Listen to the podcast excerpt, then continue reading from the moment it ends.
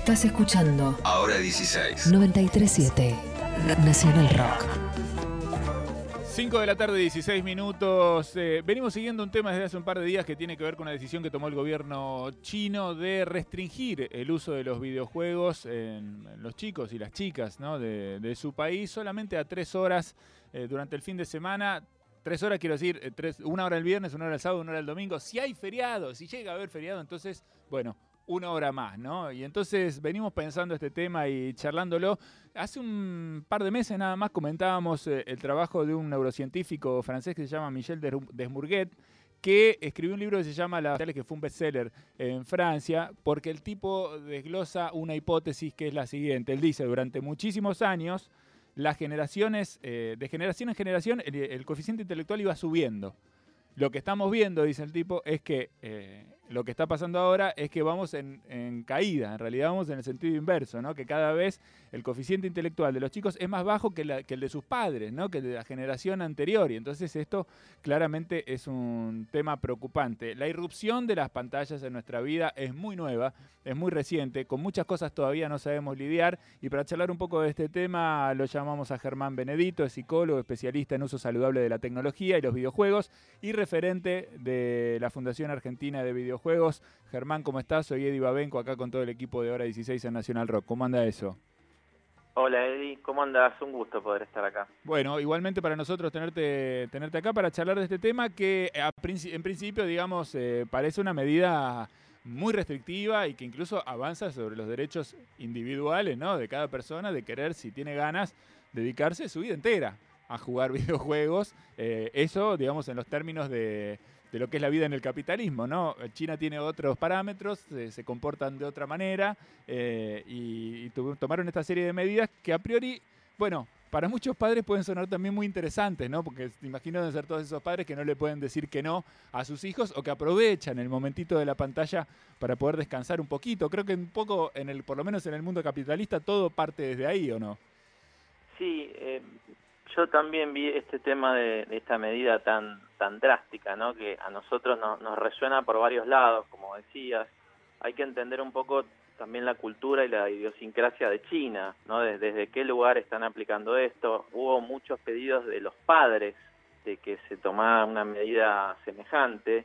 Tiene que ver mucho con la cultura que ellos tienen con, con el estudio, con la dedicación, con la responsabilidad y entonces con la proliferación de todo lo que es la industria de videojuegos. China eh, hoy por hoy eh, es el país que más consumo tiene en relación a videojuegos, ¿no? Y tienen unos avances y una industria impresionante al respecto. Entonces, bueno, todo eso ha confluido para que ellos lo, lo han tomado como un tema preocupante y han implementado esta medida que a nosotros, bueno, no- nos hace varias preguntas, este, un poco mirándolo desde nuestra visión, ¿no? A mí, de, acá en Argentina, yo vengo tomando algunos casos y algunas preocupaciones locales en relación al tema de, lo, de los videojuegos, ¿no? Si son buenos, si son malos, cuándo sí, cuándo no. Entonces, yo la verdad es que me adentré en este tema porque me parece bastante apasionante, interesante, el uso de las pantallas también, y este tema de que lo- los niños, las niñas, que en algún punto también son copycats de los adultos, ¿no? Entonces, también los adultos estamos inmersos con toda esta locura de la tecnología y las pantallas. Y bueno, esto que comentabas del CI, yo creo que tiene que ver con, es como si uno se la pasara la vida también mirando películas, ¿no? O, o- con la pandemia el tema del Netflix o lo que fuere.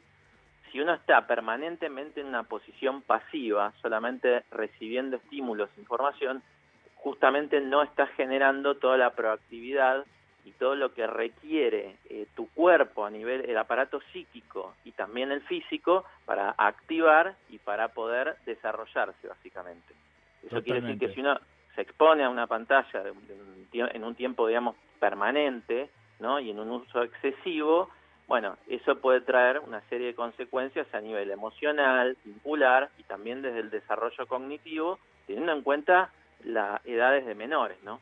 Totalmente. Ahora, eh, vos decís, bueno, un uso excesivo de la, de la tecnología y en general eh, casi nadie sabe, ¿no? Estoy pensando eh, en los adultos que, que muchas veces no sabemos o no nos damos cuenta y además no tenemos nadie que nos regule el uso de la tecnología y sobre todo en los que son padres o, o madres, ¿no? Y que tienen la responsabilidad de tratar de que sus hijos de alguna forma no, no se conviertan en autómatas, sino en gente que tenga la capacidad de, pensar. Entonces, eh, esta medida de China semana, eh, desde nuestra perspectiva, vos por ahí, por ahí decís, bueno, qué sé yo, parece poco, ¿no? Parece poco, pero tal vez es lo que corresponde. No sé, hay una medida, se puede mensurar esto, hasta dónde las pantallas o el uso de videojuegos genera un daño y hasta dónde no es nocivo o incluso puede ser incluso este, bueno para la socialización de los chicos, o se decía en algún momento para la cuestión del trabajo de los reflejos, ¿no? Cuando se juegan videojuegos hay que mover la cabeza para ¿no? que las manos lleven a, los muñecos que estamos moviendo a distintas situaciones y a veces eso necesita estar muy canchero con las manos.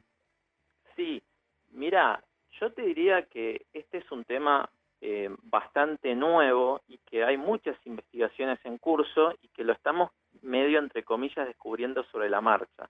De momento em, hay algunas limitaciones desde el punto de vista del desarrollo ¿no? y desde el punto de vista por ahí de la psicopedagogía, que por ejemplo se recomienda que de 0 a 2 años eh, la cantidad de horas sea cero, ¿no? o sea, del nacimiento hasta los 2 años ningún tipo de estímulo a pantalla. Y de 2 a 5 años se recomienda una hora diaria acompañados los niños y las niñas con la supervisión de un adulto, ¿no? hay que también eh, ver el tipo de contenido, porque no es todo lo mismo. Eh, después viene todo lo que es el desarrollo, ¿no? Socialización primaria, después cuando empieza la apertura con los pares, y después viene la adolescencia. Bueno, ahí la cuestión es, eh, digamos, cómo los niños, las niñas van internalizando esos estímulos, esos contenidos, eh, y de qué manera se van apropiando de eso, ¿no? Si es una información, si es un conocimiento, si hay un contenido violento. Esto que vos decías de los adultos es verdad que nosotros no tenemos a alguien que nos regule y que también nos cuesta, por un lado, saber cuáles son los parámetros de uso saludable de un adulto, que yo ahí lo que te respondería es, en la, en la medida que vos esto no te afecte en áreas vitales de tu vida, que vos puedas mantener el equilibrio que se busca en la salud, ¿no? En todas las áreas vinculares, familiares, personales y demás, no hay ningún problema. De hecho, hay videojuegos que incluso estimulan algunas capacidades, algunas competencias. El tema es cuando uno se empieza a perder ¿no? en, el, en el uso y en el consumo, y ahí es donde, donde surge por ahí la, la problemática, no solo con, niños, niñas, adolescentes, sino también con, en el caso de los adultos.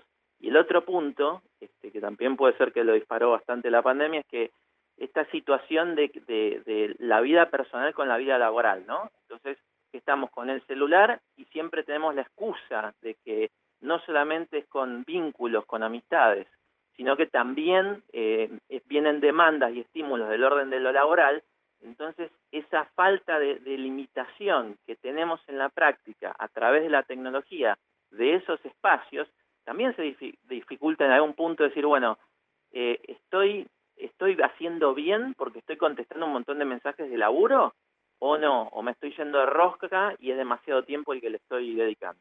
Sabes que está bueno lo que estás diciendo, me hace pensar, muchas veces, a mí me pasa también, ¿eh? ¿no? De repente estás con el teléfono y por ahí en la mesa incluso, ¿no? Ya tal vez o en la sobremesa, ¿no? En un momento que es para compartir en familia, ¿no? Uno manotea, ¿no? Como casi sin pensarlo, porque la verdad que es un reflejo, ¿no? No, no tenés mucho tiempo para pensarlo, lo haces prendés siempre, el teléfono siempre tiene un estímulo, siempre hay algo que te está llamando, si no son las redes sociales es el WhatsApp, si no es el WhatsApp es, es una noticia que te llama la atención, siempre hay algo ahí, ¿no? Que te está un poco convocando, me parece que es un poco, por eso es el éxito de esa, de esa tecnología también, y muchas veces puede decir, bueno, no, es que es una cosa de laburo, como si eso justificara, cuando en realidad por ahí a esa hora ya lo mejor sería que, sea un amigo, que te esté diciendo que sea una estupidez, ¿no? Pero por lo menos que estás desconectando de, de, lo que fue el laburo de todo el día, ¿no? Porque a veces también el teléfono es un grillete, ¿no? Te tiene laburando, aunque no lo quieras, conectado al laburo las, las 24 horas. Es un tema realmente eh, muy amplio, ¿no? Para seguirlo muy de cerca. A mí me, me preocupó esto que yo contaba en el, en el principio. Eh, te quiero preguntar si te parece que esto es posible, digamos, ¿no? Que eh, la llegada de estas tecnologías estén de alguna manera haciendo, generando una merma en el coeficiente intelectual de la, de la humanidad. porque, bueno, estamos como distraídos también en otras cosas, ¿no? Mira, bueno, mira, contestando lo, lo del adulto primero, es primero hay que apelar a la capacidad de la autorregulación y la autolimitación y empezar a ser conscientes de esto.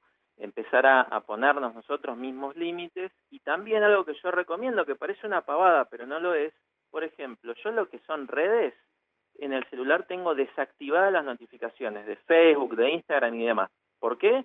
Porque yo entro on demand, o sea, cuando yo quiero y en el momento que quiero. Si uno puede limitar ¿no? y restringir lo máximo posible la cantidad de estímulos de, de notificaciones del celular, eso nos va a ayudar en esta cuestión de poder poner límites y, eh, límites y tener un mayor control. Sobre el otro punto que vos decías, yo eso lo relaciono con esta, esta cuestión de, de, de una actitud eh, más pasiva, ¿no? Es decir, como decía al principio, si yo estoy permanentemente mirando un monitor, una pantalla, o, o todo el día mirando películas, o todo el día jugando videojuegos, eh, en la medida en que no se ponga en marcha el, el, aparato psíquico, ¿no? Y lo que tiene que ver con las, la, las neuronas, o sea, con todo lo que es, eh, por ejemplo, algo que a mí me incite a aprender, algún, a descular algún rompecabezas, alguna situación, lo que fuere, bueno, todo eso es como cerebro, si no se estimula de manera, de cierta forma periódica, va perdiendo un poco la, la plasticidad y va perdiendo entonces esa capacidad de poder procesar y de, y de poder, digamos, eh, llegar a las funciones superiores cerebrales, ¿no? En ese sentido, yo creo que a mediano o largo plazo puede generar un impacto eh, y, y, puede ser eso. La verdad es que yo no, no conocía esa, esto que vos decías del libro, pero si uno lo piensa de esta manera y que, so, y que terminamos siendo sujetos más pasivos y más que nos, nos son dadas las cosas, en lugar de nosotros ir a buscarlas, ir a crearlas, ir a conquistarlas, etcétera, desde ese punto de vista entiendo que, que, lamentablemente que sí, que hay que tomar nota de eso y nuevamente tenemos que replantearnos el, el lugar que tiene que, que, ocupar la tecnología en nuestra vida adulta, nuestra vida familiar, este, para poder darle un, un sentido saludable. Perfecto. Germán, te agradecemos muchísimo este rato con nosotros, te mandamos un abrazo grande y quedamos en contacto. Dale. Dale, y lo mismo. Un abrazo. Germán Benedito, psicólogo, especialista en el uso saludable de la tecnología, parte de la Fundación Argentina de Videojuegos, trabajando un poco sobre estas ideas, ¿no? Que llegan, que nos parecen lejanas, distantes, pero que también tienen un sentido, ¿no? En China solamente autorizan tres horas de videojuegos semanales a los chicos que son menores de edad.